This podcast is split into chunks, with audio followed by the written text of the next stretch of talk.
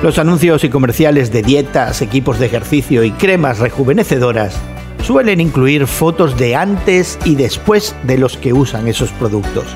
Algunas de esas fotos muestran tanto cambio que sospechamos de su autenticidad atribuyéndolas a algún trucaje fotográfico. Hoy en la palabra Pablo pinta en el capítulo 2 de Efesios un cuadro impactante del antes y del después de sus lectores. El antes los describe como pecadores espiritualmente muertos siguiendo al diablo que gobierna las tinieblas. Y no, no parece ser una metáfora.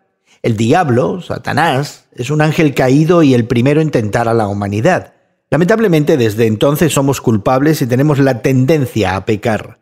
De hecho, todos somos pecadores, impulsados por nuestros deseos pecaminosos y por tanto objeto de la ira de Dios. El después es lo que verdaderamente le interesa a Pablo.